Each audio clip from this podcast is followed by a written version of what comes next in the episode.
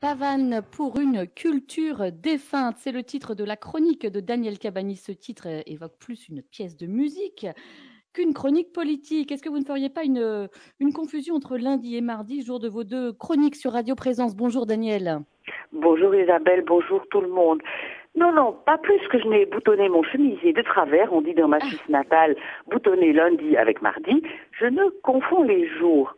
La musique joue certes un rôle fondamental dans ma vie, mais il s'agit aujourd'hui d'une question plus large, plus angoissante et qui a un impact sur nous tous. Les dernières mesures du gouvernement sont vécues par le monde de la culture, que ce soit ceux qui la font et en vivent ou tous ceux qui en bénéficient au sens le plus large comme un coup d'assommoir dont certains craignent non sans raison de ne pas s'en relever. La pavane serait leur chant funèbre inspiré de Ravel. Ah, mais vous y allez fort tout de même, Daniel. Qu'est-ce qui vous fait dire euh, cela? Eh bien, la culture, c'est un concept immense. C'est un espace qui appartient à tous et chacun peut y trouver son bonheur, une nourriture sans prix. Cela va de la littérature au cinéma, de la musique sous toutes ses formes, aux arts plastiques en passant par les activités sportives pour s'en tenir aux catégories les plus globales. Ceux qui sont intéressés y trouvent leur bonheur et ceux qui la font en vivent plus ou moins bien et dans leur immense majorité y trouvent bonheur et épanouissement. Que le financement soit public, que les spectateurs ou participants payent euh, tout ou partie de la, de, la prestation à laquelle ils assistent ou participent, peu importe. Il en résulte pour tous un enrichissement personnel immense qui n'a pas de prix et qui, dans sa diversité, fait la richesse et hmm. forge l'identité d'une nation. On a fermé les librairies, on a fermé les théâtres, les cinémas, les salles de concert, les salles de sport, les stades. On a fermé les lieux de culte au nom de la sécurité sanitaire. Oh, il y a certes quelques aménagements, mais ce n'est rien par rapport à l'immensité du vide. Les acteurs de la culture ont fait l'impossible pour continuer. Et on ne compte plus leurs prestations officielles et personnelles diffusées par les médias, officiels ou les réseaux sociaux. Leur imagination, leur générosité, alors que beaucoup sont en péril, sont littéralement confondantes. Les maisons, comme aiment appeler les directeurs, leurs théâtres salles de concert, s'étaient préparées, avaient mis en place un protocole sanitaire exemplaire. Parfaitement respecté lors des quelques manifestations et représentations qui ont eu lieu entre les deux confinements. On enferme les Français dans un univers matériel, dont, je ne dis évidemment pas l'utilité, mais qui finalement nous laisse tous en manque et décontenancé par des décisions qui ne semblent pas très cohérentes et qui surtout nous montrent, pas seulement dans notre pays, des responsables qui font des choix dont ils ne veulent pas voir les conséquences. Mhm, Avec l'intelligence artificielle, on va fabriquer des spectacles totalement dématérialisés. Mhm. On visite déjà les musées, les expositions virtuellement.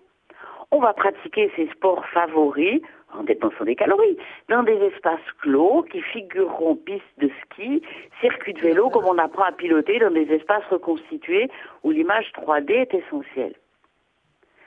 Tout sera peut-être plus accessible, à un prix qui fera euh, chuter l'accessibilité, d'autant qu'insensiblement on privilégiera ce qui est rentable. Chacun, j'insiste là-dessus, se retrouvera seul dans une société atomisée qui aura perdu ses repères communs et, osons le mot, son âme. Je regarde en écrivant, plutôt j'écoute, la Traviata captée à l'ouverture de la saison du Capitole il y a deux ans. C'est beau, mais comme les meilleurs enregistrements, il manque ce frisson du vrai et du partage. De la même manière, l'enseignement à distance est un palliatif bienvenu, mais rien ne remplacera aussi bien pour ceux qui enseignent que ceux qui apprennent le contact, la captation du regard, qui permet de comprendre que l'étudiant est intéressé ou au contraire est en train de perdre pied et permet de moduler euh, en fonction, parlant économie, en fonction de la demande. Qu'est-ce que vous redoutez au fond, Daniel Cabanis ben, On cherche à nous garder en bonne santé, plus encore à éviter l'explosion des systèmes de santé. D'accord? Les terriens ne sont globalement pas suicidaires et acceptent, là encore globalement, beaucoup de restrictions, moyennant qu'on leur dise la vérité, qu'on ne les infantilise pas, qu'on ne les traite pas avec condescendance, mais qu'on ne sorte pas de ce tunnel transformé en mort-vivant, pathétiquement discipliné, mais ayant perdu notre âme. Dans de nombreuses démarches via Internet, on nous demande de certifier ne pas être un robot. Qu'on ne nous fasse pas subir une monstrueuse métamorphose qui rendrait la question inutile parce que la sinistre mutation serait accomplie, que la ville serait morte. Oh, terrible, terrible chronique que celle que vous nous livrez euh, ce matin, Pavane pour une culture défunte. Est-ce que la, pavane serait le chant funèbre inspiré de Ravel, le chant funèbre de la culture? On l'a bien entendu. Merci pour ces mots, euh, Daniel. Puissiez-vous euh, être entendu et que notre société ne, perde pas totalement ses repères au point de, perdre son âme? Merci beaucoup. Daniel, de nous, de nous rappeler euh, quelques notions, quelques, nous rappeler à l'ordre aussi. À la semaine prochaine. À la semaine prochaine. Au revoir Isabelle.